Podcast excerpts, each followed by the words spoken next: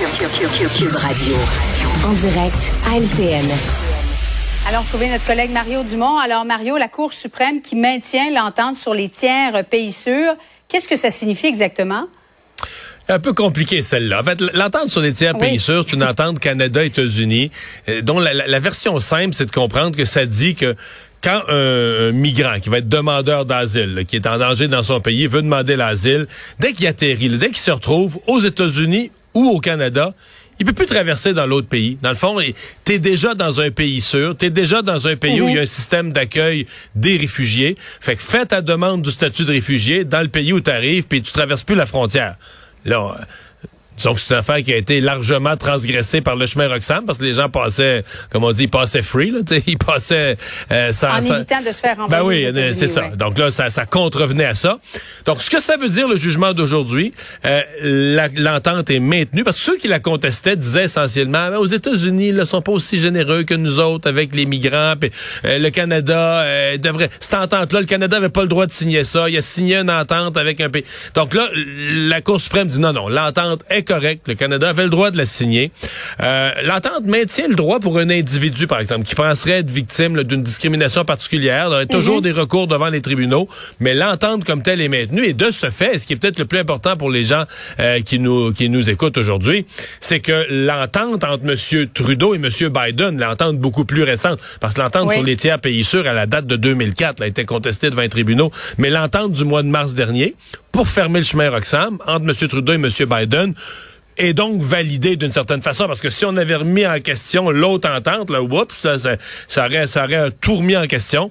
Donc là, ça vient confirmer le chemin Roxham reste fermé en vertu des thèmes, des, des termes des, des discussions qu'ont eu M. Biden et M. Trudeau au mois de mars dernier. Bon, c'est le Conseil national de Québec solidaire. Euh, ça débute aujourd'hui à Saint-Hyacinthe jusqu'à dimanche. Évidemment, la course à la co-chefferie va notamment retenir l'attention, Mario, mais qu'est-ce qui fait, selon toi, que le Parti Québec solidaire stagne actuellement dans les intentions de vote? Ben, c'est parce qu'il parle beaucoup d'un élargissement de clientèle. Il faut sortir de Montréal, il faut, faut, faut gagner des appuis en région, il faut sortir des jeunes, gagner des appuis chez les clientèles plus âgées. Mais s'il stagne, c'est parce que ça se produit pas. La réponse est assez simple. En fait, c'est même le contraire. Même si on prend la dernière année, le résultat de l'élection, le dernier sondage cette semaine, c'est même le contraire mhm. qui se produit. Le vote de Québec solidaire se reconcentre vers Montréal et se reconcentre chez les jeunes. Évidemment, ça veut dire qu'ils sont très forts à Montréal, très forts chez les 18 34 ans, mais l'espèce de diversification ou d'élargissement de la clientèle, ça ne se produit pas. On va surveiller quand même en fin de semaine, oui, leur discussion là, au micro puis en congrès, mais on va surveiller beaucoup les corridors. Laquelle des trois candidates, Madame Labrie, mhm. euh, Madame euh, Gazal et euh, Émilie Lessard-Terrien, laquelle des trois, tu sais, comme on dit, comment ça se passe dans les corridors, laquelle attire du monde, laquelle a le plus de rencontres? Ça va commencer beaucoup en fin de semaine. Oui, oui, oui. On va voir un peu comment se place la la, la co-porte-parolité.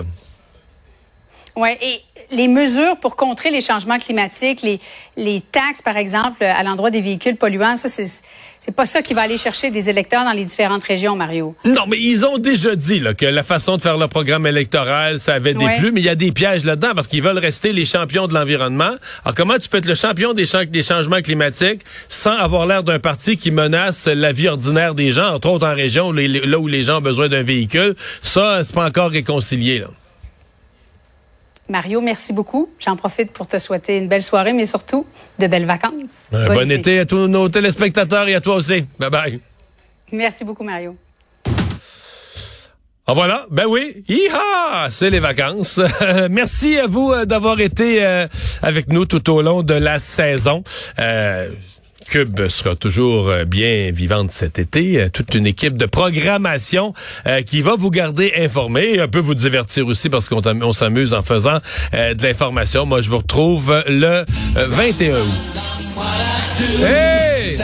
C'est exactement ça. Bye bye. C'est le temps des vacances.